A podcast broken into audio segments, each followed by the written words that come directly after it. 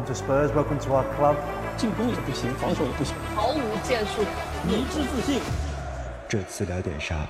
该起就是 Super strike, Spurs back in the game. 进攻的号角要吹响了。Hermin Son, is it hat-trick time? 陪伴和忠诚。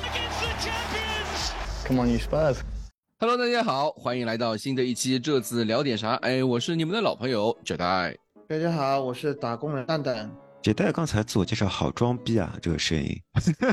大家好，我库里里。好久不来，好久不来，先上来先攻击一下子弹。可以，可以，可以，可以。我这句话，这这段词我背的那么的熟熟练，嗯，就是有种别人唱歌对吧，加了个花腔那种感觉，呃，加了两个转音啊。啊，是是是。呃，欢迎库里里啊，时隔很久又来到我们节目，也是我们第五季第一次来到这个这次聊点啥。嗯，这期节目呢，我们聊什么呢？因为我们之前其实上一期节目的时候我们就在说过，今天因为是就是季前备战，今天凌晨已经全部结束了。我们在录节目的时候呢，是北京时间八月九日晚上十点钟，啊，今天早上呃凌晨热刺对巴萨啊甘博杯啊痛失甘博杯，在最后十分钟的时候，呃。结束了我们所有的今年季前备战的所有比赛啊，这个也是一个很好的一个时机，因为周末就是英超正式开打了。那么对于我们热刺来说，我们看完了这些季前备战，我我相信蛋蛋肯定看完了。库里里有全都看吗？之前的那个亚洲的那几场？呃，应该看了吧？应该看了，好像第一场没有看。第一场是谁来着？第一场西汉姆呀。呃，对，西汉姆那场我没有看啊，别的都看。嗯，我坦白啊，我坦白，我没看矿工那场。哦哦哦，矿工那场，你没有看看看绿茶那个大放异彩，对吧？然后，嗯呃，那么我们正好也是一个很好的契机，今天是一个很好契机去聊一下这个，在这个关口聊一下热刺在这场这些季前备战之后的一些表现，我们可以集中到这些球员身上啊，或者是在新教练的这个体系，基本上看起来有一些雏形了之后，哪些球员是适配的，哪些球员，呃，是可能不太适配的，以及呃，在转会窗最后时候还需要做哪些事情啊？我们今天大概会呃过这些内容啊，对。按照波斯科科呃波斯特科格鲁，哎，这个名字真的是好难好拗口。波斯特科格鲁的那个战术体系，我们也现在已经基本上看出来，就是一个四二三幺。叫他波鲁吧，波鲁还蛮顺口的。好，波鲁的这个新新战术就是四三三或者四二三幺这套体系嘛，基本上已经呃打的热刺已经打得很熟练了，不管是呃。打矿工的那套首发也好，还是打巴萨的这套首发，因为我不就像主教练自己在赛后说，他不希望说一套是 A 阵，一套是 B 阵，因为他自己也没有定下来，所以我们就说，只能说打矿工那场也好，还是打巴萨这场也好，其实球队基本上已经，基本上大部分球员对这套体系已经已经打得蛮熟了，打的打得蛮熟练了。对吧？而且也开始打出一些东西了。呃，我们先从门将开始啊，基本上首发维卡里奥基本上没有什么可质疑的吧？两两场比赛之后，你们看完之后觉得维卡里奥怎么样？是不是很多人都发现他大脚？除此以外，感觉是一个天赋很好的猛将，就是身体天赋方面，手特别长，对吧？嗯，不知道蛋蛋怎么看？对，就是哎，我还是原来我那个观点，就是他的选位不是特别好。嗯，他的选位不好了以后，你会发现对一些球路的判断他不是那么清楚。昨天晚上有两个球，就是那球基本上就是要么是中门柱，要么就是出界的情况下，他还去把那个球破了，他给了对方一个角球。这种情况，那就是说明这样的呃门将呢，他还是一个靠反应的门将，而不是靠站位的门将。他自己对于一些球的站位，他的选择他是不。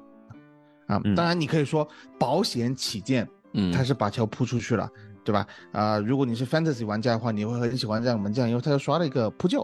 啊，就这么一个情况。但是但总是提前透露自己的选人了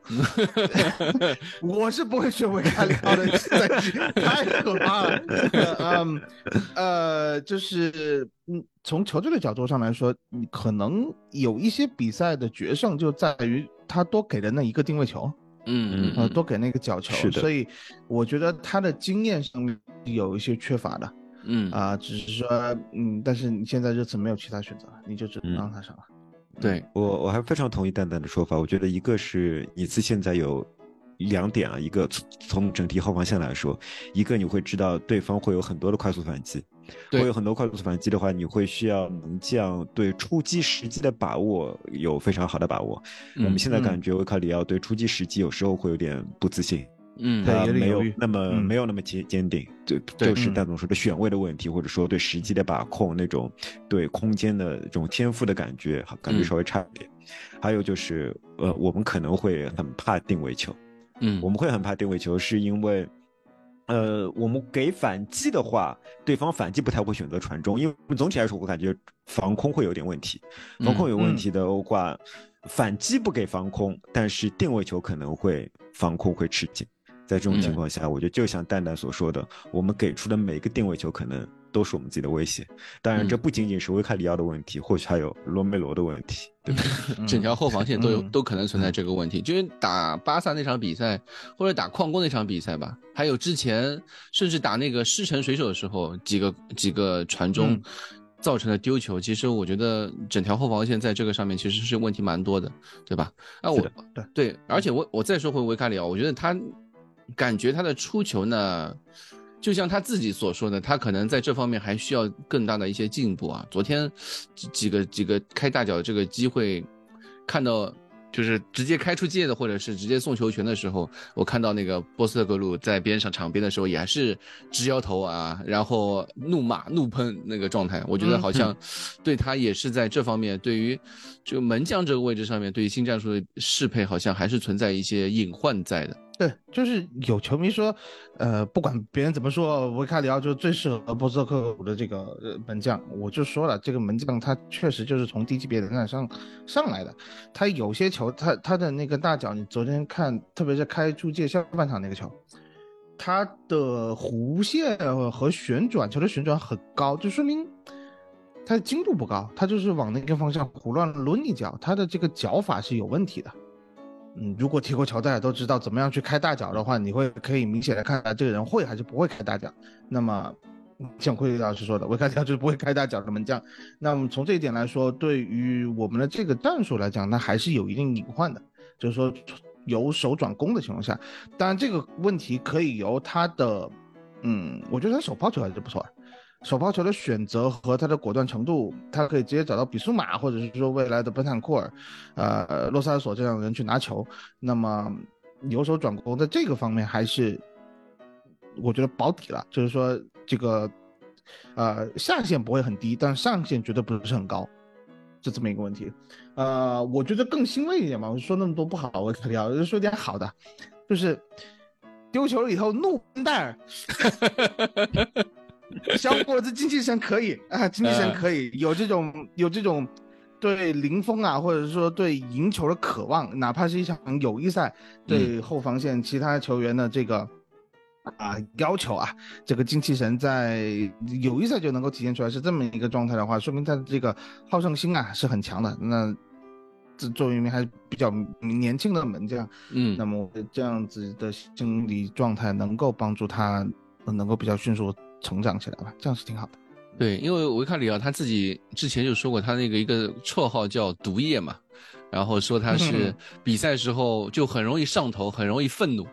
啊、所以嗯。就和那个毒液有点像啊，毒液有点像，所以嗯在比赛嗯比赛过程当中，他就很容易去大喊大叫。这个在嗯来热来到热刺没几场比赛之后，我们已经在比赛中就已经看见出他的这种发挥了。这个其实也是一种呃，过去和洛里有点相似的一些地方吧，对吧？洛里以前也会嗯，也会这样去怒喷这些少一点，少一点，少一肯定，肯定没有卢凯里奥这么少很多对对对对对对对，所以我觉得在嗯在这点上面呢，我觉得维卡里奥，嗯，可能还是还是要需要给他时间去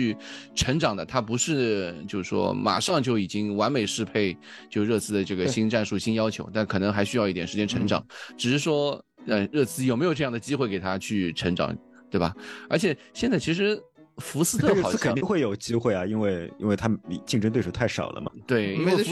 福斯特受伤，对吧？怀特曼也受伤，洛里肯定要走。现在只剩奥斯汀一个这个替补门将的情况下，我在门将位置上面，今年热刺可能确实单薄了一点。对，这个是门将位置，然后我们到了后卫位置啊，为后卫位置上面，呃，右后卫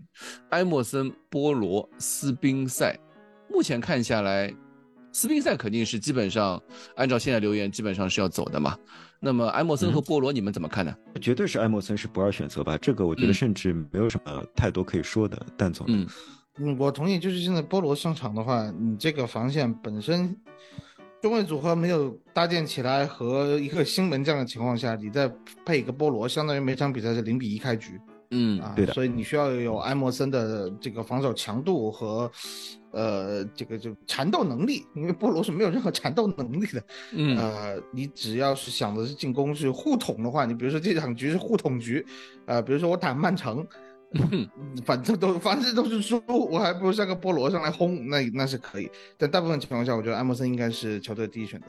嗯，而且埃莫森在战术上的融合度更高，你可以感感觉到对是，呃，波鲁在新赛季中非常明显让埃莫森在打边后卫的同时，在进攻的时候打到一个非常靠中间的位置，对打到一个边嗯后腰的位置，而他在这个位置上是非常的如鱼得水的，所以我觉得不管从什么角度看，我都是认为他肯定是右后卫的第一选择，基本上也没什么，真的没什么争议。现在埃莫森在热对，刺没有争议。之前的第一个赛季有些有些挣扎之后，现在真的是越踢越好，对吧？而且嗯球队暂时也不需要他来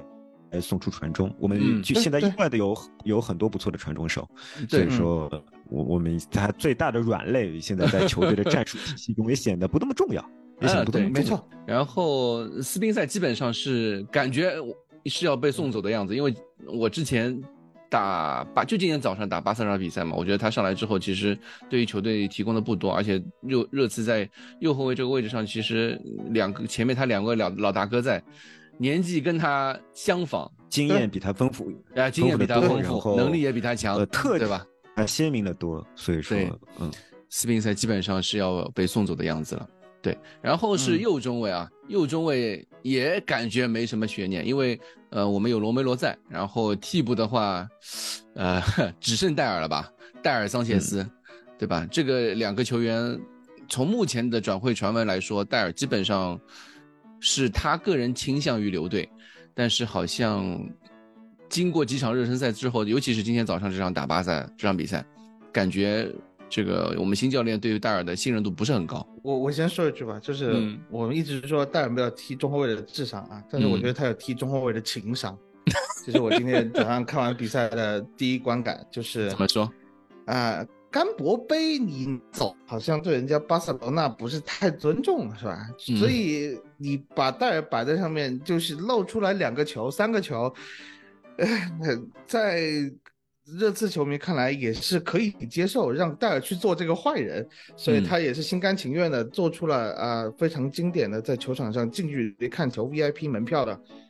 这种表现。啊、但是真的，你要是放到一个实战的情况上来看，这样的中后卫怎么可能在新赛季捞到一分钟的比赛时间？我不希望看到戴尔在新赛季有任何一分钟比赛的时间。现在就是昨天晚上我看完这场球的一个最直观的感受，他最后两个丢球的那个选择都很有问题对，令人发指啊！嗯，一个是起诉，然后又不追了。对一，个是，一个是人就在面前不盯了嗯啊，跑出去了啊，帮助对对手反越位了。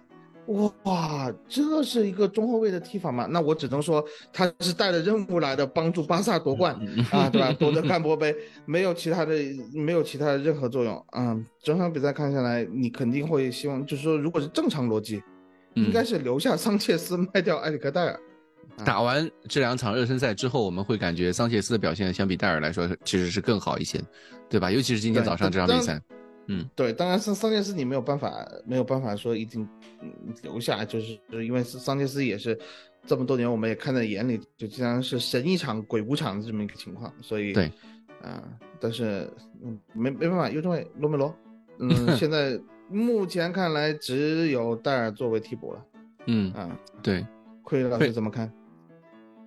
呃，我稍微想法有点不一样。我觉得就上场比赛来说，戴尔真正直接的问题就一个，就是他没有跟住呃那个球员，对吧？然后让球员站到自己的身前，让球员那个球员，呃，打进了球门。我觉得这个百分之一百他的责任。那么后面讲几个球，我不能说百分之一百都是他的责任，每个每个环节都出了问题。那么最后他是最后一个入境的球员，只能说他最后一个非常不幸成为背景板的球员，这是第一点。第二点，我会说新的战术对。对他来说是非常不合适的，对大家来说非常不合适，因为我们是背后有大量的空当，这时候波鲁他需要每个后卫都有非常强的回追能力，回追能力是第一位的，但是戴尔的回追能力几乎是零分，嗯，戴尔是他戴尔所有的能力都体现在，反正跟回追、跟速度、跟卡住位置这些关系都不大，对吧？他没有这方面的能力，在这种情况下。以现在这条战术，嗯，戴尔如果打首发的话，绝对会被打成骰子，绝对会被打成骰子。这也是为什么看上去桑切斯表现更加好一点，因为比起正面防守，桑切斯的回追算还不错的。桑切斯是只要站在那边正面防守就一定会被打爆，但是你让他回追，让他跟别人在面向同一个界方向去碰一下肩膀，或者说利用他的柔韧性用腿去够一下那个铲一下球，这是他可以做到的。所以说看上去桑切斯的观感要比戴尔好。但是我始终还是有一个问题是，我们能够保证每场比赛都有那样的强度去压制住对方吗？这是第一点。第二点是我们能够表表表，能够保证这场比赛的九十分钟都以某种程度去压制住对方，然后全部期待我们的后卫来回追，我们的门将来出击来解决问题吗？我一直觉得，呃，波鲁他应该会有个 Plan B 或者 Plan C，就是说。你现在球员肯定没有准备好九十分钟都打那样的强度，九十分钟都打打巴萨上半场四十五分钟那样的强度。我认为球员没有这样的准备好。在这种情况下，我始终觉得我们始终需要一点时间。每场比赛可能会有十分钟到二十分钟，呃，十五分钟来蹲坑，会有这样的情况。在这种情况下，如果有个戴尔，是如果有一个。能够克制住个人失误的戴尔，我觉得是有用的。如果是有个，因为戴尔最大的问题是不是会被打爆，而是会有恐怖的个人失误。在蹲坑的状态下，戴尔会突然有一个不可思议的个人失误，然后直接送分，这和桑切斯直接被打爆的感觉是不一样的。对，呃，所以说你会觉得戴尔他会看上去稳，看上去稳，然后突然就送了；看上去稳，看上去稳，就突然送了。桑切斯是看着就不稳，看着就不稳，然后果然是不稳，对吧？这两个人 是有点不一样。但是我会觉得。因为你也知道，我们买过来的人头球并不好，对，看看上去身高一米九五，但是头球并不好。然后新传的人头球的数据上还是不好，还是把。如果你去看那那个欧冠的，不是欧冠，就是欧洲的数据的话，戴尔仍然是我们所有后卫中头球最好的一个，真在这种情防空最好的球员，你一分钟都不给他啊，这是多少？我觉得是有一点情绪化的这样的说法。戴尔绝对不是一个首发。绝对不，绝对不可以在任何比赛中，在现在这个打法中期待首发。但是我期待戴尔可以在某些比赛中需要我们，他能蹲坑的时候，啊，他能帮助我们蹲好，他能帮助我们蹲好。当然，一切的前提还是不要有个人失误，他的个人失误太可怕了。我是感觉啊，波斯特克格鲁没有任何一分钟要愿意去有蹲坑战术的这么一个想法。他是一个，我觉得强调了很多次。就是你让他去蹲坑，你就要不如他让去死这么一个感觉。哎，他的足球哲学就是一定要攻出去。所以在这样的一个情况下，我昨天晚上一个比赛观感就是，你会看到对方有很多机会在大禁区前沿拿到球了以后，直接冲击热刺的中卫线。然后呢，我们基本上是处于一个呃三角形的一个防守区域，就是中后卫下沉。嗯，沉到大禁区线上，然后呃，要么是一边的边后卫内收，要么是这个呃，这个这个这个叫什么后腰回防来补，呃，来把那个有球的威胁给处理掉，然后再冠以的就是前场的这几个边锋回来帮助防守，就是所罗门是昨天回回来防防了很多，那么你就可以看到的是，他基本上是处于一个你先。有个口袋张开，然后再把这个口袋收紧的这么一个战术，那就是需要后腰有非常强的回追能力和扫荡能力。是的，所以我个人的感觉是，波斯克克鲁会非常善于运用这五个换人名额，在比苏马未来的本坦库尔或还有惠比尔这这类的情况下，嗯扫荡能力下降的情况下，他换上来一个后腰，保持后腰的这个扫荡能力，他就可以解除掉后呃中后卫的压力。嗯，我觉得但他会是如果你去看我们的整个名单的话，真正能有扫荡能力的只有比苏马。只有比本坦苏马。本坦库尔没有没有那种扫荡你，斯基普扫不准，嗯。斯基普扫不准，就是说他跑动范围很大，然后当他体力嗯满的时候，似乎你可以看到他都在位置，但但他的扫荡能力与他天呃身体条件相近的是坎特，但是你觉得有可能吗？不可能。嗯，。对，所以说，这是我最嗯担心的一个问题。在上两个赛季，我觉得如果用一个词来总结的话，就是渡劫失败。嗯你知道什么叫渡劫失败？就是说，呃，你希望自己的实力能够提升一个档次，于是你引一道闪电来打自己。这道闪电可以把你打残，也可以让你上一个档次。那道闪电就是孔蒂，对吧？孔蒂的战术事实上是打残了你一次，而没有让你一次上一个上呃上一个档次。那么现在你就要再来一次，你又嗯引到了一道新的闪电，这道闪电是波，而波鲁完全走向了孔蒂的反面，这是一道新的闪电。这道闪电就是刚才蛋总说的，你肆无忌惮的进攻，你嗯绝对要嗯进攻，然后你剩下的就交给你信任的防守球员。但嗯其实他手里的牌在多大程度上能够实现他的梦想？他手里的这三个主要防守球员，比苏马、嗯呃罗梅罗还有范德文，除了他们以外，有没有别的兵可以顶上？因为不可能指望，就算我们是单线作战，你不可能指望这三个兵打所有的对对对，对怎么可能？不可嗯能。那么在这种情况下，他难道真的可以没有 Plan B 吗？没有 Plan C 吗？没有稍微收一下吗？我相信之前从曼联的主来谁呀说应该有吧，对吧？对滕哈啊滕滕哈格对吧？嗯一开始也是觉得可以在在在英超复制一下怎样的打法，但是头两场比赛对马上打脸，马上打脸，嗯于是他就需要选择是有所变化，嗯还是啊继续死死走自己想走那一条理想之路。那么嗯他后来是带来了变化，所以可以活下来的。我对波鲁也是同样的想法。如果波鲁真的可以在一瞬间把你次带成一个打的每场比赛三十脚射门，然后放开让对方攻啊，让对方每次都落入自己的口袋，最后呢还能完成前四名，甚至拿一个奖杯的宏愿，以至于留下凯恩，那他就是克洛普了。他就是你知道神克洛普 第一个，我不我不知道第一个赛季克洛普有没有做到这些事情啊？没有没有没做到，没做到，没有做到，对吧？对啊没有做到没有做到没有做到，我们怎么可能指望就是我们怎么可以指望波鲁做到？对，所以说我还是觉得，呃在现在这套如此激进的打法之下，你你们的我们的后防是是很成问题的，要打一个很是很成问题的。对对对对，昨天晚上比赛我就觉得，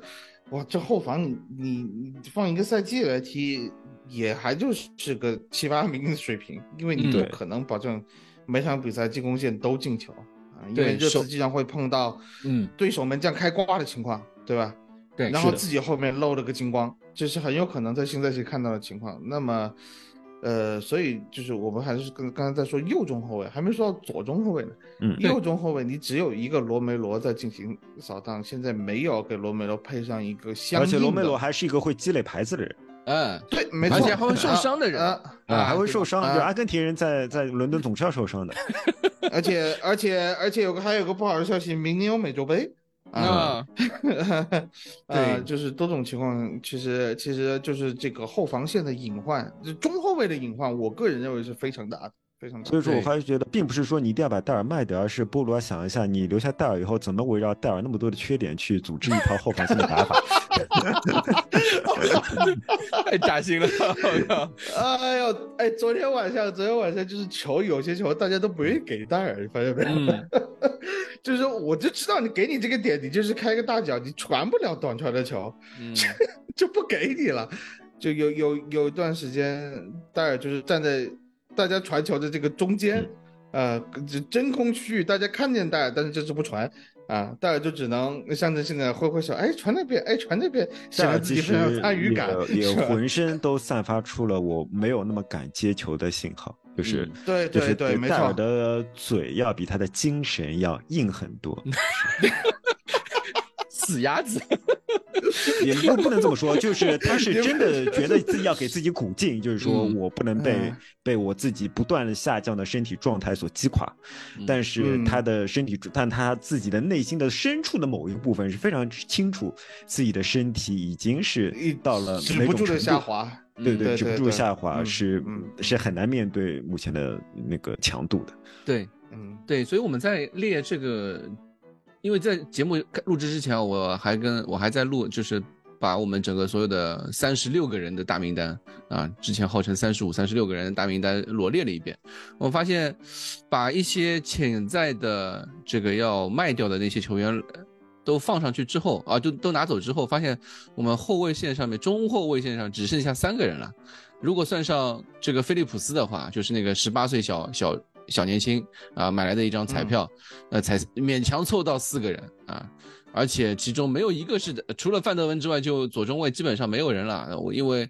我把本代放到那个左后卫位置上面对本本代你不能指望他在四后卫里边打一个中打卫左中卫的位置嘛，对吧？对所以我们在中卫位置上面其实是相当薄弱的，即便是单线的一个情况下也是非常薄弱。所以我觉得，这个波波斯特克鲁在赛后几次发布会上面，不管是打矿工也好，还是打今天打巴萨也好，他赛后都提到说，关于中卫的引援，他不止一个人，他多次强调不止一个人。我觉得他是说的是很有道理的，包括呃，就是说我们现在传闻的目标还是要有至少一名中卫吧。呃，像是都灵的那个什么舒尔斯，对吧？之前嗯对之前提到的这个富勒姆的布勒姆的嗯呃阿德呃托桑阿达拉比奥尤，对吧？我觉得其实都是在一定程度上能够反映出现在阵容在中后卫这这个位置上的一个薄弱的环节嘛。呃，目前看下来，这个整条后防线来说，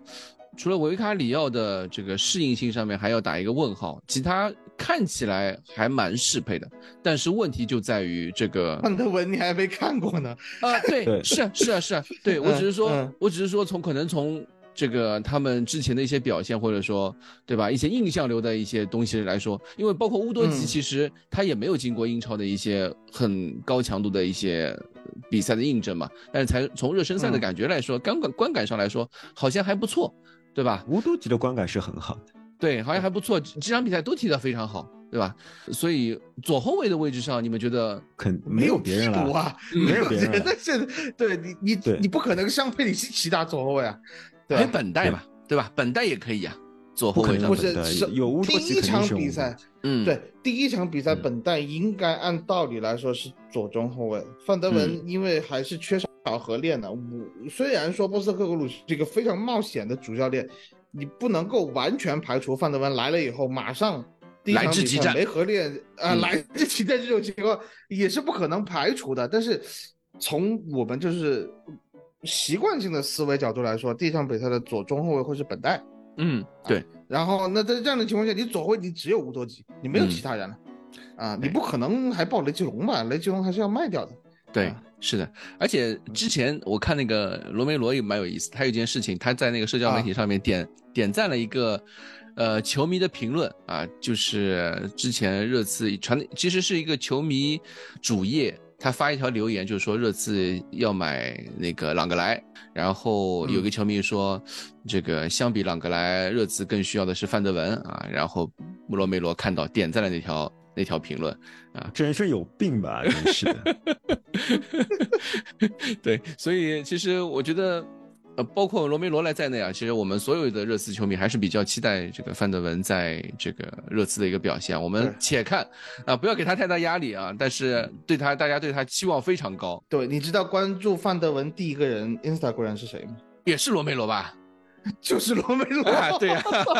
呃，然后第二个人是沃姆，然后才是啊。后面慢慢慢慢加进来，就还没有官宣呢，还没嗯。官宣，罗梅罗就去关注范德文了，这个有点非常微妙的情况，希望这两个人能够呃怎么说擦出火花，形成良好的化学反应。对啊，可见呃这个罗梅罗对于热刺这条后防线积怨已久。其他人，嗯其他人看不上，对吧？对，积怨已久啊！看到一个终于有一个嗯新的年轻人来到这支球队，而且我们看啊，嗯现在呃，我们整条后防线，维卡里奥是二十六岁，对吧？然后、嗯呃，埃莫森我记得也是二十二十四了，二十四啊，对，二十四，嗯，对，乌多吉二十，乌多吉是不用报名的。范德文二十二岁，嗯刚刚需要报名。罗梅罗二十五岁，我们整条后防线其实其实真的是已经完成了这个我们一直呼唤多年的大换血了。那只是说这个换血的效果好不好，我们还要看新赛季的这个哎验证，对吧？嗯，年轻人还需要捶打是吧？在做好被捶打的准备。对，然后整条后防线基本上就这样，我觉得没有什么太大问题，只是说。呃，在厚度上面也有有所欠缺。我们看接下来的引援的情况，以及包括还有很多，但是对呃就是说现在问题在现有的阵容中也没有解决办法了。对没有解决办法。对对对对对，对，是的，因为主力基本上已经框架定下来了，然后我们就看嗯像是塞塞尼翁啊，或者是这个塞塞尼翁的伤愈情况怎么样，或者是波罗如何在新新的体系里面如何去适配，啊，包括就像我们刚刚说的戴尔的问题啊，这个也是波斯特格鲁在新赛季。呃，漫长的一段时间里面，需要这个 long term 需要解决的一个一个一些一些一系列的问题吧，对。然后我们就到中场了，中场中场问题倒是相比之下，我觉得也比后卫线要相对来说简单一些，因为我们现在看下来，后腰位置上面，不管是比苏马还是霍伊比尔，其实几场热身赛踢下来，我们感觉我从我的观感上来觉，我觉得哎两个人踢的都还不错，啊。尤其是尤其是比苏马，我觉得比苏马今天早上打巴萨那场比赛，基本上，呃，打出了我多年来没有在热刺后卫后腰位置上面看到的一种那种像登贝莱式的那种表现了。我不知道你们怎么看？何止是登贝莱啊？比苏马你会担心的，我觉得你主要还是担心他的健康，因为他又是因为有点不适就被下场了嘛，对吧？对对对，我我觉得我们要嗯想的并不是比苏马有多好，而是，呃，当比苏马没有办法每一场比赛都出场，没有办法每一场比赛都打满九十分钟的情况下，嗯是谁来打比苏马这个位置？那么暂时，尤其考虑到霍伊比尔仍然是在转会的传闻和漩涡当中的时候，我觉得并没有你想的那么乐观。嗯就是如果比苏马他身体不好或者怎么样的话，比苏马这个位置谁来打？霍伊比尔的、霍伊比尔没有在高强度比赛中证明自己可以打单后腰，嗯，对吧？对但会在这种情况下，斯基普也是不可能打的。本坦库尔的复出，我们还没有一个时间表，在这种情况下，我会觉得有点担心，嗯。我会觉得有点担心。尤其是可能这个点是很重要个点，所有的压力都在那个点上。刚才蛋蛋已经把后卫的一半的职责也压在了比苏马的身上，对，同时比苏马事实上还要承担一个持球点，一个没错第一对抗点，对抗以后把球往前输送的点。哇，这个我觉得对比苏马来说是一个压力好大巨巨大的挑战。我不担心比苏马在健康的时候能做到什么，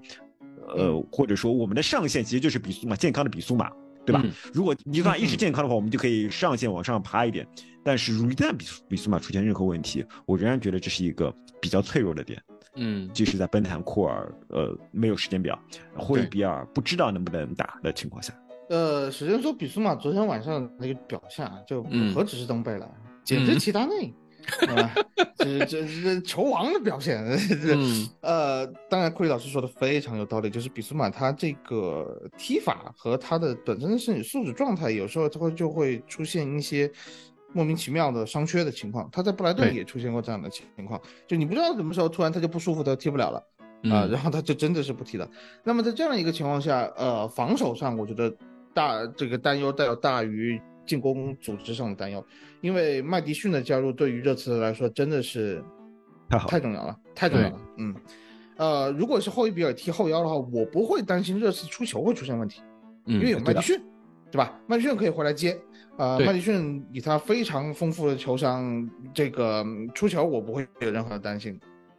包括洛萨尔索踢的也不错，那嗯么在这样的一个情况下，霍伊比尔打单后腰的出球和进攻有所转攻，我是不怕的。但是刚才也是说到了他的回追，霍伊比尔现在这个转会的传闻，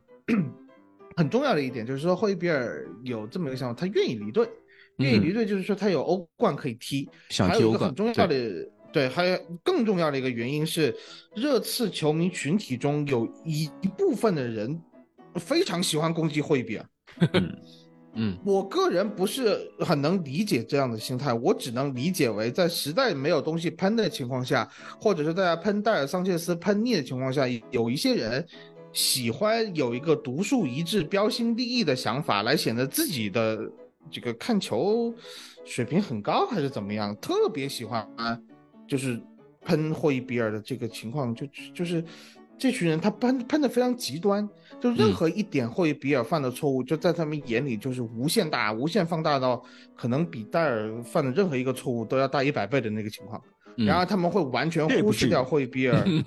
不就是如果你真的。看，不是如果你真的看推特的话，就包括那个呃，Paul Keefe 也说了，嗯。就是说霍伊比尔知道有一群球迷，就是热刺球迷中，就是对他有非常不满，或者是说非常讨厌他的这种声音，嗯。连霍伊比尔自己都知道啊。所以真的看推特上面有些人骂霍伊比尔，骂的真的是一个难听，嗯难听。那么在这样的一个情况下，霍伊比尔是愿意走的。如果霍伊比尔走了，我们没有及时的引进一个，你不说有回追能力吧，就是防守强度能够上得去的后腰的能，保证的人，那这个这这个就是我们球队中场的下限可能都要打一个问号，很惨因为很惨。嗯。对，因为你萨尔和只能靠斯基普都打不了单后腰，对吧？萨尔和斯基普都打不了。单后腰，所以说都打不了。而且而且斯基普现在更看上去像要打成一个八号位，而不是一个六号位。啊，他像梅森那种在中啊场对对对。冲一啊冲，对吧？冲一冲啊，嗯他的冲击力是非常强，他单兵嗯作战，斯基普的大局观一直是有问题的，他的视野很窄，他能看到眼前小半小范围的一个局部的缠斗的一个状况，他是能够像一条疯狗一样冲上去的。嗯但是如果你要是说这个球他不扑，而是回撤去帮助中后卫更及时的回位，能够帮助球队化解掉呃 防线上面的这个冲击的话，他是看不到这种情况的。看不到一旦看不到这种情况，小年轻那么还稚嫩啊，对对，看不到这种情况的话，那这个后防线的压力，如果是斯基普打单后卫的话，这个压力就会更大。嗯。萨尔是好像被改的有点像八号位，打矿工那场球，我我看微博嘛，他一这十五二十分钟已经完成三脚射门了，是萨尔吗？是的，是萨尔，嗯，对，所以所以嗯，这也是一个就是除了中后卫以外的一个隐患，就是后腰你只有比苏马和霍伊比尔现在，对。霍伊比尔还是相当于是半个后腰，是的。不能算是啊一个完整的单后腰六号位，那么啊这个问题还也是挺严重的。所以归根结底就是会伊比尔还反而在这个时呃这个时间点上面更不太能卖，对吧？因为我们对比苏马的伤病情况、对对对对身体情况，其实他从某种程度上面来讲，我们的后腰位置和我们的中后卫位置上面其实是类似的，啊，在这个位置上面，我们首发实力看上去还不错，但是首发嗯存在各种各样的身体隐患或者各种各样的这个吃牌隐患，导致我们他并不能像一个赛季打一个赛季的铁人，那就必须要有一个相当相当有实力的轮换球员能够帮助他来顶替那些比赛。而对热刺来说，单线三十八场比赛，每场比赛都是很关键的，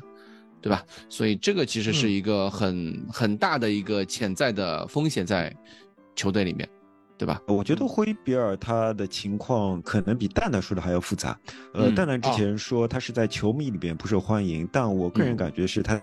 高层也好，或者说在球队内部也好，嗯都一定不是最受欢迎的那种角色。嗯因为我嗯很早以前我记得我看过 Gold 的一篇文章，Gold 一次用半嘲讽的语气，Gold 不太用那种语气的，嗯说惠比尔只是非常想成为一个 influencer，就是说他非常嗯想成为一个在球队中有影响力的人，但是他始终没有达到他想要的那种影响力。嗯意思就是好像是他本人非常努力，或者说非常希望对球有队友有煽动性，但是队友都不吃他那一套，嗯会有那种会有这种感觉。嗯嗯嗯有所以说你会感觉到他与队友之间的关系，尤其是与日常队友之间的关系是不容或没有那么融洽。很很多队友会说，可能是孙兴民帮了自己，或者说是戴尔帮了自己，但我们似乎也从来没有听说过哪个球员说，哇，他我跟霍伊比尔关系很好，呃霍伊比尔在生活中帮了我很多，哎从来没有，嗯你从来没有听到过这样的。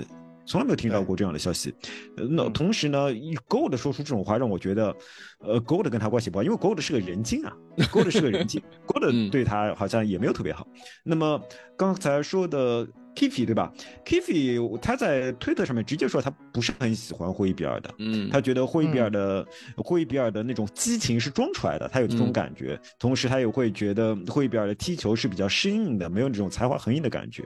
呃，在这种情况，我就可以理解不喜欢他。虽然我是特别特别喜欢霍伊比尔的，嗯但是我可以理解霍伊比尔真正的心与这支球队或许是若即若离的。嗯有同时呢，霍伊比尔我觉得他有个特点，他是个六边形战士，但他又、嗯他是所有的特点又没有那么突出。你说他防守超级好的单打独斗能力特别强没有，但是嗯。你说他进攻不好吗？他进攻有时候会传出非常好的球，他的脚跟顺的时候，他可以不断的杀到禁区前面，他有嗯。那个远射进球的记录，同他有为我们带来胜利的记录，他有控制住所有二点球的记录，他的球商也是挺高的，但他的身体呢又不是第一流的，他嗯。不是那种特点特别鲜明的球员，所以说我会理解在一开始波鲁没有特别爱他，波鲁很明显嗯。是喜欢特别特点特别鲜明的球员，对对对对，他他昨天也说了，嗯，所以说我可以理解会布鲁一开始没有特别爱霍伊比尔，但现在嗯。波鲁会越来越意识到他是离不开霍伊比尔的，嗯，因为对。霍伊比尔几乎是可以打六八什么四什么位置都可以打，都可以对。客人都可以打的不差，但是这又不一定是霍伊比尔自己想要的，因为霍伊比尔凭他自己内心的能量，他倒是一个真的不愿意打替补的人。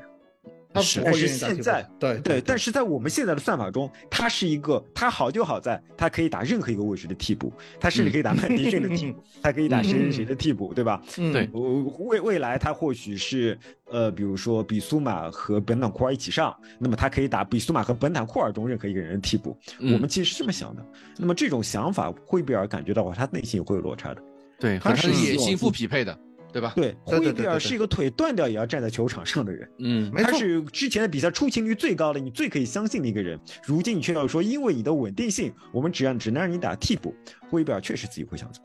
是的他，或许嗯会、他自己就会想走，所以我觉得没错，呃非常尴尬，这是一个非常复杂、非常复杂、非常尴尬的一个境况。我现在最大的情况就是，我们就硬着头皮把霍伊比尔留下来是最好的。就他就算不开心，他也会职业的踢完这个赛季，嗯对吧？他不开心，他也会非常喜欢职业踢完这个赛季，踢完下个赛季再说。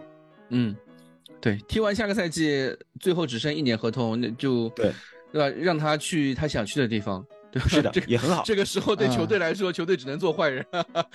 对对吧？嗯嗯，对，嗯所以在这个位置上面，其实对热刺来说，其实蛮蛮纠结的。他有点像中后卫上面啊，我们有首发，但是我们又没有替补；但是在后卫在后腰位置上面，我们是有替补的，或者说我们有比较有比较有强实力的轮换球员，就是霍伊比尔。但是嗯霍伊比尔并不是一个甘愿做绿叶的人，不是他甘愿做绿叶，但他不甘愿当替做替，补，对，甘啊愿做绿叶我们可以做九十分钟绿叶，但是不能对做九十分钟板凳，对，就是但是不能做一分钟板凳。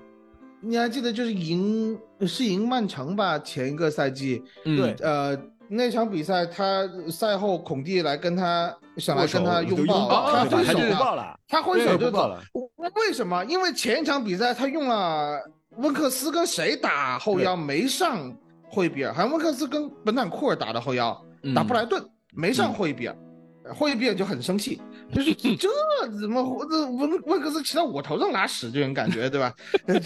就就就就就他就一场比赛替补霍伊比尔就非常的不满。那如果这场这个赛季他是连续替补，那可能他就会变成更衣室炸弹，也是不可也也很讨厌也也是有可能的。对对对对，嗯嗯，对对哎，或者说，如果我们比如说排在中场这个三个位置上面，我排除比苏马、霍伊比尔加麦迪逊这样的一个组合，让霍伊比尔踢八号位，其实也是可以的呀，对吧？目是可以前是的我目前是可以的。嗯，但是你不要忘记，洛尔索洛塞尔索也想踢首发，然后本坦库尔索留下来也是要首发的。嗯，本坦库尔也想首发，对吧？对本坦库尔一嗯等他伤愈好以后，他一定是凭他的特点，他一定是首发中一个非常好的竞争人选。嗯，同时，你还要给斯基普和塞尔时间。嗯然而我们只有单线，杯赛又是不可靠的，嗯，这真的你是你想象一下，英超排名第八，哎，是排名第八吧？英超排名第八的球队确实不不配拥有那么大的梦想啊，有的时候。但同时呢，你这些人中中又没有一个真正可以起到替代比苏马的作用，你 就非常尴尬。在这种情况下，如果你真的可以把霍伊比尔卖掉，买到一个非常好的扫荡型后腰，嗯，倒也是一个他的出路。但但是你现传在的传的都不是对扫荡传的都不是型后腰，传的都是进攻型的，嗯对，，所以我的想法就是说，波斯特克格鲁有没有可能施展一些新的波波魔法，对吧？呃，然后然后把这个中场重新排列组合，或者说激发出某些人不同的嗯特点，因为你毕竟有些还是很年轻的这些球员，他都是可塑之才。那么在这样的一个情况下，可能中场会打出不同的排列组合，和踢出不同的战术效果，同时起到保护中后卫的作用。那这牛逼了，对吧？这就牛逼了，你是说就是有个念想。啊，你是说就比如说从六八八变成了一个呃配置是什么六八十或者是六六八这种嗯战术组合、嗯这种站位嘛，嗯，对吧？对呀、有有各种不同的情况可能出现。嗯呃，这也就是原来很多人说，呃，热刺的这个中场啊，同质化很严重。原来不是都说吗？比苏马、本坦库尔、霍伊比尔、斯基普四个人是同样风格的。哎，嗯现在看来不是了吧？现在怎么看你都觉得他不是。那在嗯不是的情况下，每个人他又有自己不同的特点。那么这个特点怎么样？博斯克格鲁能够去把它调配出一个，就是就相当于是不同的这个化学试剂配在一起，它会反射反映出不同的化学反应。嗯，能不能看到这样一个情况，帮助球队真的是腰硬起来，中场挺起来？那我觉得这个赛季可能比后防线你稳不稳还更关键一些。对，因为打主控球的球队或者是打进攻的球队，中场其实是最重要的一环了。那中场因为能又要帮助前场去压迫，又要去控制住球权，这个中场作用大了可大了去了呢。对，嗯而我们刚刚已经说到这个后腰了，其实我们刚刚已经带到一些前腰这些位置啊。我觉得像这个嗯赛季，不管是麦迪逊啊，从新赛季这个季前备战看下来几场比赛，麦迪逊已已经兼具了之前我们在埃里克森的那些影子啊，包括不管是四十五度传中也好，还是在禁区内的一些这个穿花绕步啊，或者是一些呃穿针引线，我觉得麦迪逊确实是一个非常优质的，我们期待已久的一个一名球员啊，对吧？呃好你几货，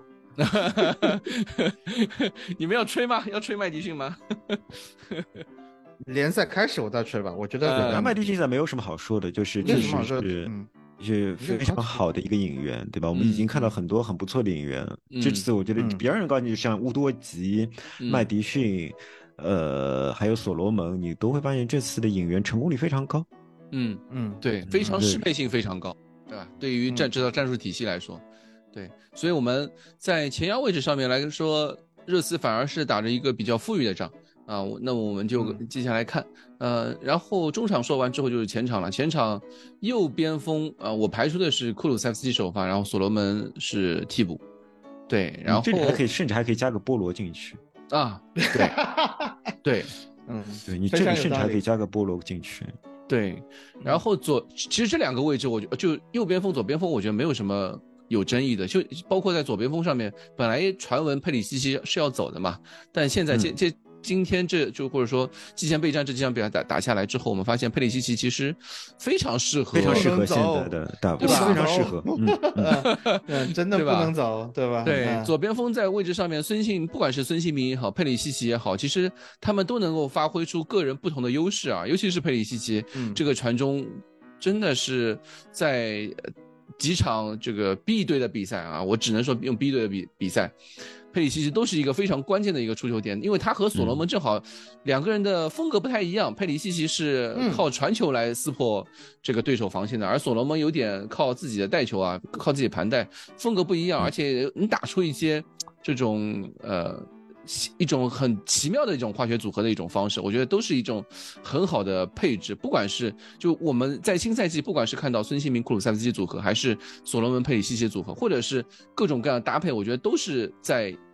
锋线上面能够给中锋带来不同的这个输送炮弹的一些能力的，对吧？嗯你很会说话，觉得。我不知道蛋蛋怎么想，我我会觉得，你有没有一种感觉，就是现在这套打法，我们可以把很快的把球给到左右边锋，同时让他们会有比较大的空间，经常只面对一名后卫。嗯呃，在这种情况下，我们有非常，你总会觉得，如果这是一个顺足的边锋，可以直接给出传中，要比让一个逆足边锋上场，要把球扣回来再传，或者再想下一步动作，似乎会有效率的多。我不知道蛋蛋有没有这种感觉，就是我看比赛的时候始终有这种感觉，不就是我会更希望看到至少有一名顺足的边锋出现在场上。嗯嗯，经常你会觉得，当球给到库卢的时候，库卢需要反复的扣回来。当他扣回来换成左脚的时候，呃，传中的机会已经失去了，或者说最好的那个传中的机会已经失去了。孙兴民也有同样的问题，孙兴民有同样的问题。所以我竟然会觉得所罗门和佩里西奇在不考虑任何其他因素的情况下，似乎是呃在首发上更能帮助球队的。我不知道蛋蛋怎么看。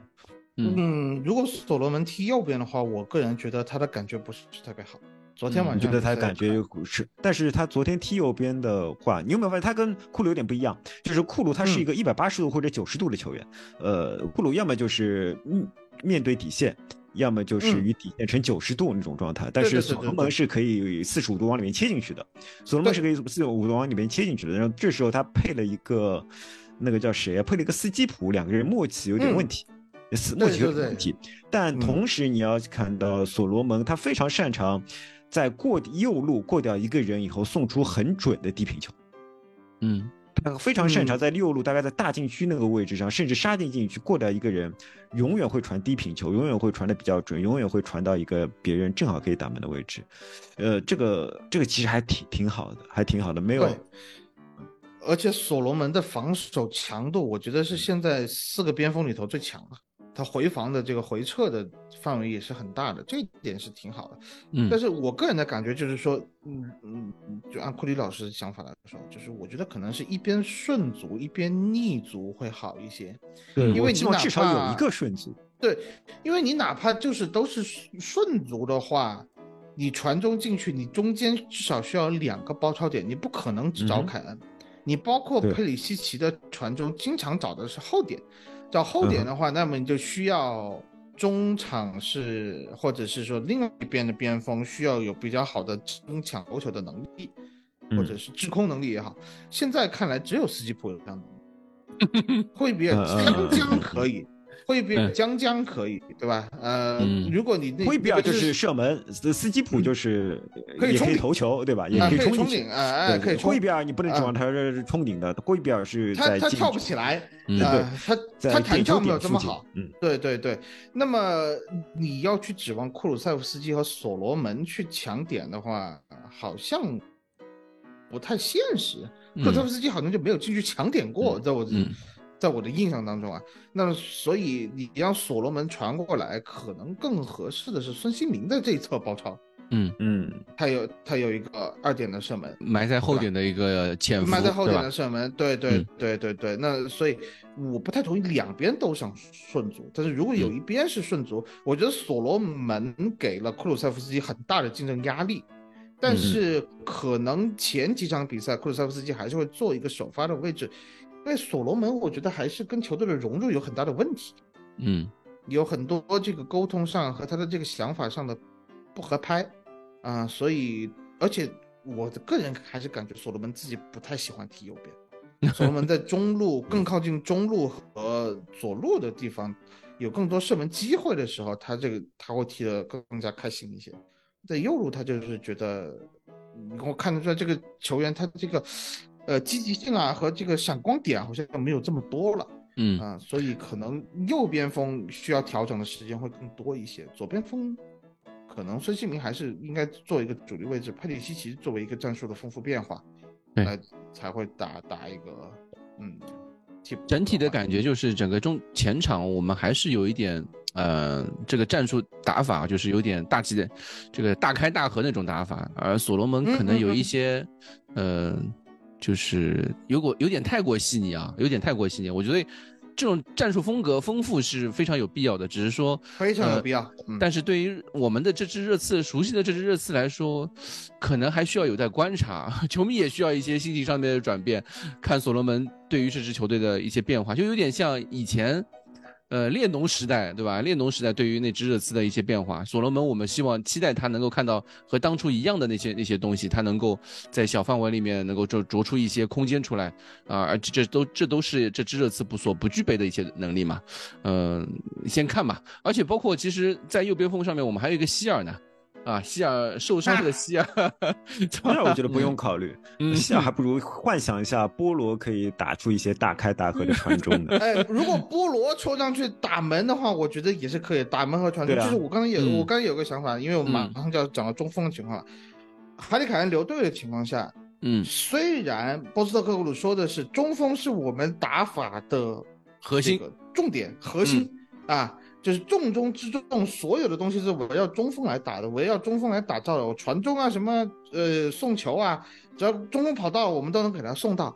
但是你也有可能就是以前哈利凯恩出现的这样的一个情况，就是他踢中锋的时候被锁死了，被对方专门派一个中卫跟着他或者贴着他踢的时候，把哈利凯恩给锁死了。那么在这样的一个情况下，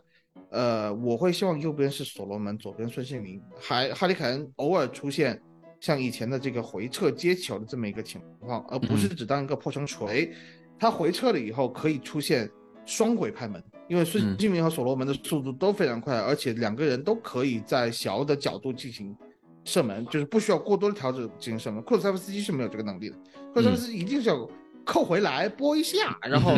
兜一个圆角，对吧？而且他的起速也没有这么的快，没有孙兴民和所罗门这样的启动能力。那么。从这个角度上来说，如果像所罗门的话，可以丰富球队的又一套进攻组合，嗯，多一套进攻的这个套路，这也未尝不可。嗯，就这么一个情况。对，所以我们在前场上面，总的来说还是这个可选的内容，呃，可选的方，这个配置是前场的牌是不错的，非常非常舒服的，对吧？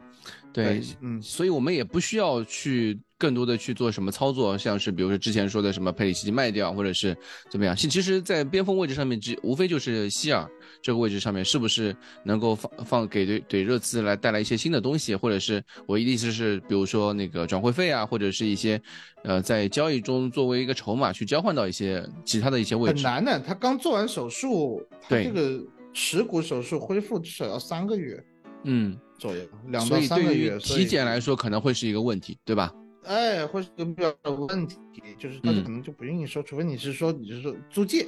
租借带买断，还是这么一个情况，希尔才能够走得出去，要不然的话，希尔就是还是得回来报名才有，才能够踢得上，嗯，可能稍微有一些轮换的这么一个机会。但是希尔错过了整个休赛期，季前备战，还对还要错过可能一到两个月的联赛，那么我觉得他上场的。可能性几乎为零，几乎嗯，对，因为你看，其实季前备战那些，呃，没有怎么上场的，或者是因伤缺席的球员，基本上，嗯，都是那个在传闻中要走的那些人嘛，对吧？包括像是什么恩东贝莱啊，或者是罗登啊这些，呃，这些球员基本上都是要走的，对，所以希尔确实的未来让人。看不到希望，就看看可能还是要回西班牙的样子。对，比较唏嘘。对，然后再哦，回到最后我们一个最关键的位置，就是我们的核心位置，中锋位置啊，凯恩啊，凯恩目前看下来，最新的留言就是说，走还是不走啊？走还是不走？对，库库里老师，你是什么感觉？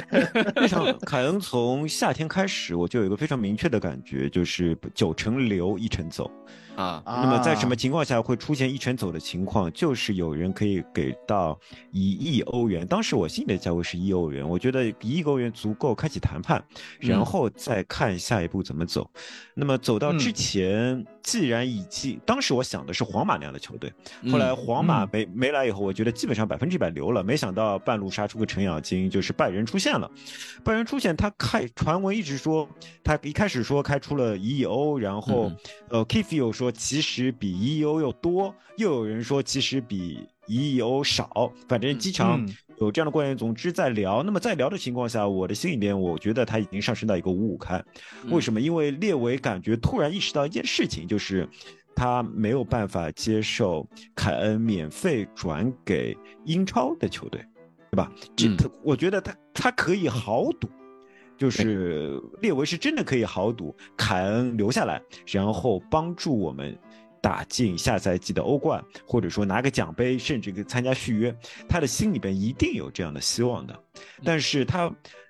不能接受的是凯恩免费走到一个英超的俱乐部，这这种念头会越来越大，以至于他会愿意跟别的俱乐部谈判，他会愿意跟别的俱乐部谈判，但也仅此而已，也要还是要看。他到底是怎么想的？而至于我们再看凯恩怎么想，凯恩，我觉得所有的新闻报道一直是正确的，就是凯恩的想法是欧本，嗯，凯恩的想法是欧本，都可以凯恩就是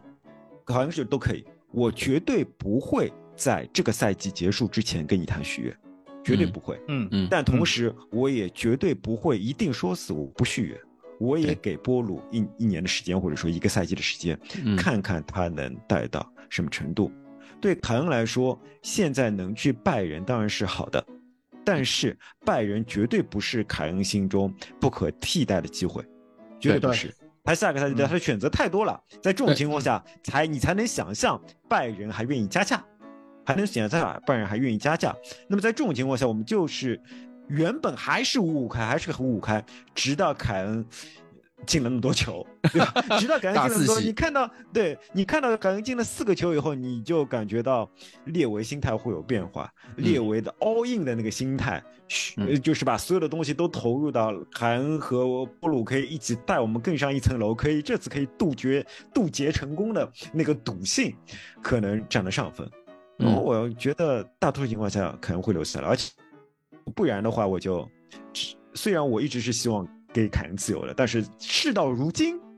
还有 一个赛，还有一一一周不到你就开赛了，对你跟我你突然说钱到位了，你要卖凯恩这件事，我就不能接受。我就不能接受，因为开始也说凯恩希望在呃那个之前一周可以定下来，对吧？心态可以定下来，我就我就不能接受你再把凯恩卖掉。事到如今，我的想法是你百分之一百应该留下凯恩，我也相信列维会做出这个选择。还剩几没几天了，因为因为可能我们在就是大家听到这期播客的时候，呃，基本上最后一轮谈判已经结束了，我们基本上呢就能知道这个凯恩到底是留还是走，拜仁是不是像传闻中那样给出一份一亿英镑的报价？啊，甚至更多。啊，这个我们不得而知，只是在现在这个当口啊。库里里已经说出了他的内心所想，就是他希望，因为时间不够了，对热刺来说时间不够了，其实会真的是会影响到新赛季的开始的。呃，我们包括理查利森最近受伤，受伤之后，其实打巴萨那场比赛，理查利森的表现呢还是有一些煎熬的，我们也能看出来。尽管之前打好像是打狮城水手吧，打那场比赛的时候他帽子戏法，但是确实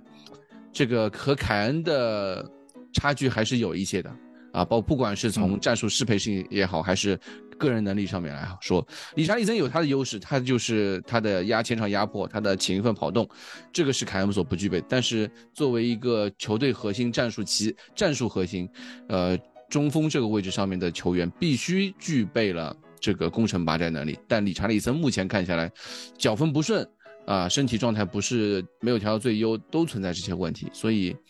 总的来说，我觉得凯恩留下可能确实是这样子，而且我觉得列维可能啊，他从目前的一些操作来说，或者是一些呃传闻来说，其实他一直在做着凯恩离队的一些准备，包括因为不然他为什么去买一个？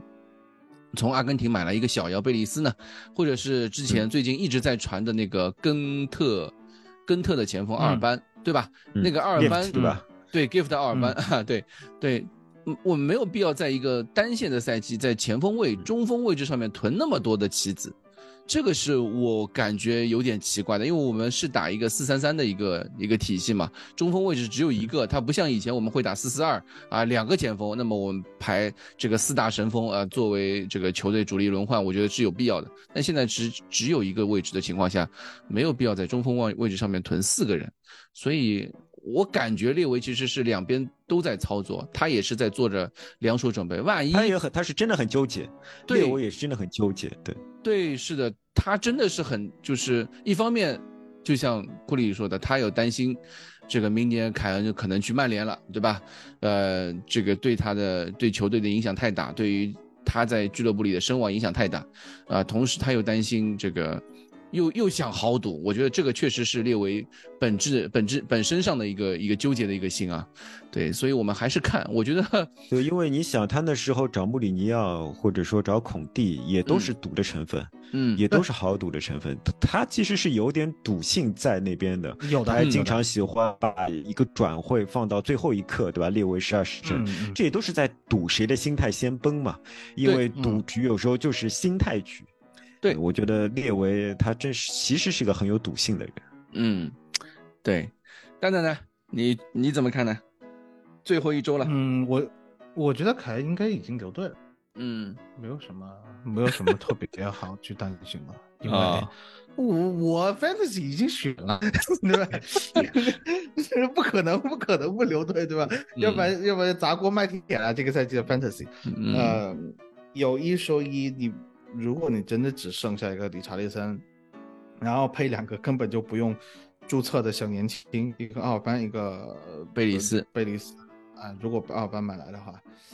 这个锋线你真的一个赛季还能够补得上哈利凯恩的三十个进球？嗯你是要这个分打一个大大线就变成埃弗顿的锋线。嗯你要你要打一个很大的问号，对啊，所对以在你再再考虑到我们刚才说的呃中后卫单保后腰不稳嗯的情况下，那这支球队风雨飘摇啊。虽然波斯特克格鲁一再说呃这个呃，嗯凯恩走不走这个问题有没有凯恩，我们都要继续下去。是事实是这样，对吧？你嗯心里面不打鼓吗？心里面肯定是打鼓的。凯恩嗯走与不走，对于这一支球队换帅以后换系统、换打法，又在这个其他各个位置上换了这么多人的情况下，你要去把它一个凝聚力给捏合起来，和一个战术很就怎么说呢？这个思路上，大家抬头看见凯恩，心里面很安心，这嗯这个感觉换成了你看到前面是一个理查利森在那疯跑，对，那可能那可能对整个球队的影响和这个战术的布局来说是会有一定的影响的，嗯所以对，凯恩说到底还是一个全世界范围内 T 零级的中锋吧，对吧？嗯你理查利森可能 T 二、T 三这个样子。嗯嗯嗯，是呀，对而且呃还是再说回麦迪逊，嗯麦迪逊可能是这个赛季真的托特纳姆热刺最重要的一个嗯人，都不仅是演员了，最重要的一个人，因为好像我冥冥之中感觉他跟凯恩两个人的互动非常的多，关系非常的好。是。嗯，你看他们 Instagram 对吧？这个包括这个出去玩、对吧？出去在季前备战的时候，不管是坐飞机也说有好什么呀，笑的啊。嗯，对，啊、那在这样一个情况下，凯恩可能会稍微有一些心动，说再留一个赛，就是，呃，就是刚才像库里老师说的，他这个砝码有很多，砝码往嗯哪摆，每一个砝码要摆多少的权重，嗯。呃，他肯定是不停的在那左晃一下，右晃一下，左晃晃一下，右晃一下。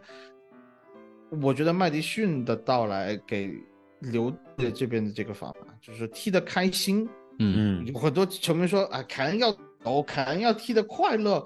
有的时候不是拿到冠军就快乐，你要考虑到凯恩他这个成长的这个过程，就是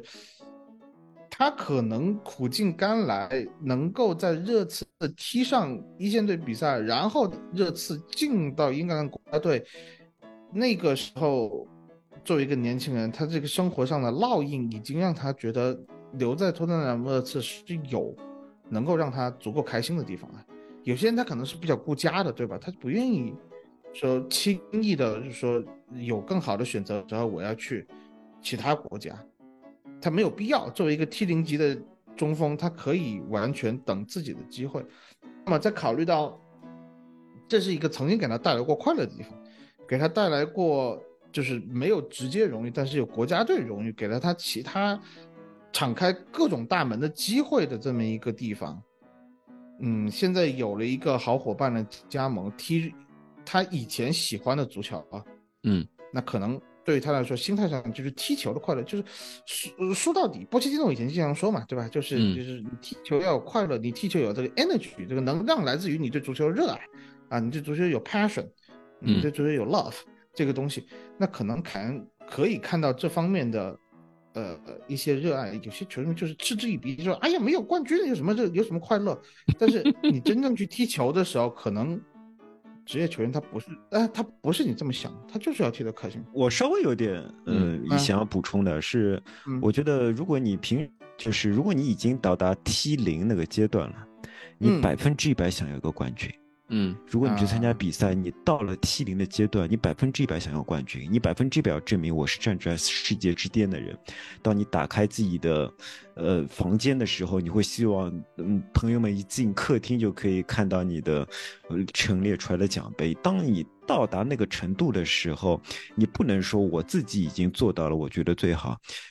嗯，绝对你会希望有一个那他客确实说观上的过，嗯，对，绝对你会希望有一个客观上的客观对应物，或者说一个象征，一个具体的那个金属的闪闪发光的嗯大大的杯子，放在你的挂在你的墙上，放在你的柜子里，绝对会希望的。就是说，嗯对于普通人来说，开开心心的过好这一生就好了。嗯但是对于一个已经付出了非常非常多的努力，付出了非常非常多的汗水，眼睁睁看到自己完全配站在 T 零的宝座上的人，却就是没有一个客观的宝座去去让他坐上去的话，他还是会绝对会心里面会有落差的。嗯绝对性。我们还是要尊重一个为自己的职业付出了很多，已经百分之一百在这个职业中占据了一个最高的位置，却没有得到应有的那份奖赏的那种那个心态。我觉得客观上这种心态就是存在的，客观上就是、嗯他确实说过嘛，就是说拿英超最佳射手的记录和拿一个冠军奖杯，还是拿一个英超冠军，还还你选哪一个？他呃，那绝对是英超冠军啊，哎，英超冠军绝。对是奖杯啊。哎，但是就亏老师你刚才说这个想法，让我觉得那凯恩更加不会走啊，因为是去 拜仁呢。这个这个赛季 肯定不会走拜仁。这个赛季，我说句实话，如果他真的掏个一亿英镑给热刺买走哈里凯恩，现在的拜仁需要整一条中轴线，包括这个后腰的修补，他没钱了，他没钱了的情况下，你他没钱的情况下，他去瘦死的骆驼比马大，怎么德甲的奖杯就不是奖杯了呢？那是它还是一个奖杯那我肯定希望明年自由转会去曼城或者曼联产个英超的奖杯啊，对吧？所以我就更加觉得他这个赛季他就就是拜仁的吸引力，嗯按库里老师你刚才说法就没有这么大，因为对欧冠拜仁的奖吸引力没有那么大，是这样。啊、欧欧冠就没有这么大的，嗯没有这么大的可能性。说句实话啊，对在在拜仁那里，归根结底归根结底其实就是这个啊奖杯够不够大的分分量够不够大的一个问题啊。还有就是凯恩有时间呢、才三十，才三十岁，他要拿奖杯，就是说，如果真的是说你要给凯恩这一个功成名就的，呃呃职业生涯一锤定音，最后有一个奖杯，他还有三到四年巅峰的时间可以去任何一支他想去的球队，在明年有这个机会，对，去妥妥的拿一个奖杯。所以我觉得我不觉得像凯文这样的，呃，真的会有三到四年。三到四年意味着三十三岁、三十四岁，啊然后啊你在一个最顶尖的俱乐部打一个首发的中锋去去拿到奖杯。之前也我印象中也也没有很多人可以做，到。莱万，对吧？莱万是在哪里得到的？是在拜仁吗？不不是，巴萨也有啊，巴萨呀呃巴萨呀巴萨，嗯，对呀巴萨他也可以去巴萨，对吧？对呀但是你要不不管你怎么黑拜仁，不管你怎么黑巴萨，呃，嗯不管你怎么说他现在有怎样的缺陷，你说凯恩还有三到四年，巴萨和拜仁也有三到四年。如果说巴萨可以，拜仁可以给凯恩三到四年的合同，那当然你可以说拜仁仍然是一支对欧冠有强烈竞争性的球队。嗯他并不是在下个赛季有对欧冠有强烈的竞争性，但是他在接下来三到四年内，你难道能说他对欧冠没有竞争性吗？拜仁始终是对欧冠最有竞争性的一支球队之一。嗯所以说你也不能说拜仁就真的，我觉得有时候被你们讲的拜仁一无是处，我也呃 也没有到一无是处，因为你没有到一无是处，但是相对来讲嗯，拜仁的吸引力肯定没有皇马大，肯定没有曼联，没有有曼、联曼城巴萨，没有曼联、曼城大，他？他不是 T 零级的，但他绝对是 T 一级的。嗯那绝对是 T 一级的，他绝对，如果你把时间放到三四年的话，他始终是欧冠最强力的竞争者，对吧？嗯始终是欧冠的，可能那个就不一样，像巴黎就不一样，巴黎可能是 T 二、T 三级，巴黎的话，我可能自己就没有什么兴趣嘛，对吧？嗯巴黎就是嗯 T 二、T 三级，但是拜仁绝对是 T 一级。嗯绝对是一级，他没有那么不，当然不像曼联、曼城、皇马这种高度，但但还是一个有吸引力的，没有嗯那么有吸引力，但可能是一个非常有吸引力。嗯，我们一边在说，对吧？一边在说凯恩基本上是留队了，一边还要说 啊，拜仁是很有吸引力的。我也听听上去感觉怪怪的。然后明天是的，因为个嗯对啊，你可以想一下，就是我说的吸引力，就是说不至于让你拒绝掉，对对对，你不会去拒绝拜仁。对。就是说，如果说那个曼城不是不是曼城，如果说巴黎来要，嗯那么啊凯恩是会拒绝掉的。对。但是，嗯嗯，那个拜仁来要，凯恩没有必要拒绝，但他也没有必要去 push，对。他也没有必要去 push，他没有好到去 push，但是又没有坏到去拒绝。对。对对对，嗯，就随缘嘛就随缘嘛，就看就看那个列维和拜仁这边谈的怎么样嘛，愿不愿意接受新的合同嘛，就对吧？这个接新接受新的报价，人家愿不愿意出这个钱？人家如果愿意的话，就说明拜仁确实是有那么大的魄力的，同时也很看重你的啊。我觉得从凯凯恩的角度上面来说，其实他去欧本所有的条件，他愿意去等待，其实都是一个无可厚非的事情啊。目前来说从他的角度来说，他站在赛季结束啊、赛季开始作为这件事情的一个 deadline 啊，我们可以看到，可能就这两天啊，有可能是节目大家在听到节目的时候就已经知道这个结果。但我从从我的角度上面来说，不管最终，呃，这个凯恩走与不走，我都是祝福他。我我是希望我他如果走了，怎么想的？我觉得，对我如果？他走了，如果他想怎么样？没有我的意思是，然呢？不然不然你想说什么？没有没有，因为有些有，我只是想说，我要我要恭喜他，因为他可能得到了他想要的东西。我我而且我祝福他，希望他在那个地方他能够成功，对吧？因为，对吧？毕竟不是什么深仇大恨的一些事情嘛。因为包括比如说我们最近在深仇大四个字都可以出不不来的？，我是说，就是比如说，在最近的一些转会留言上面，与拜仁之间的，不管是他们的记者也好，或者是呃俱乐部老总也好，这些那种很大的对抗，其实到最终最终如果敲锤的那一刻。真的完成交易的时候，其实这些都已经烟消烟消云散了。只是说，因为凯恩最终对于我们来说还是最重要的，我们还是要祝福他在那个最终他的选择是做对了，希望他是做对了，对，好吧。OK，我们其实今天也聊了很多啊，我觉得在从这个球队，呃，在最终是要打周末是要打布伦特福德，哎呀，我再次提醒是布伦特福德对吧？蛋蛋，对的，没错没错。对对对对，提醒 我很多次，我因为我之前一直说错。对我们目前看看下来啊，整个球队，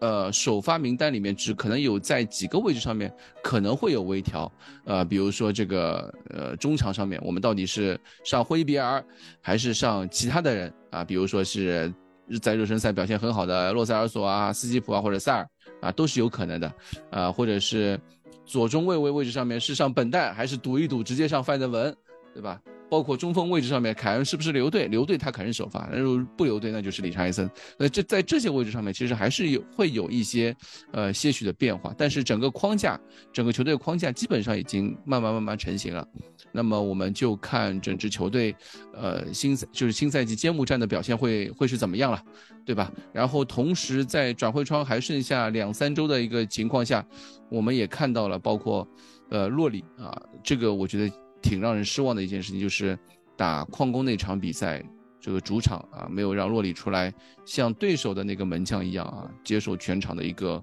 欢呼或怎么样一个欢送的一个一个场面没有。呃，洛里现在我们也不知道他到底这个之前说是本来说要去 PSG 的，那现在好像也有传闻也断了，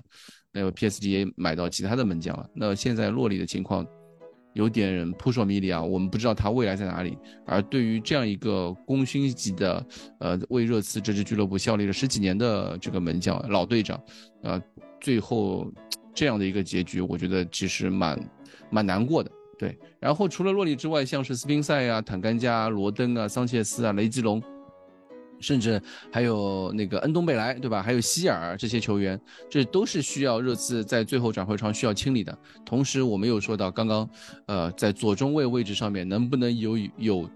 呃，替补合格的替补？比如说像是什么舒尔斯啊，或者是其他的一些，呃，暂时还没有被媒体爆出来的一些名字，我们先要拭目以待啊。对，其实这些其实对于这些事情来说，和比赛同时一样重要。那我们在接下来的几周里面，我们可以大家一起看一下，在不仅仅是看，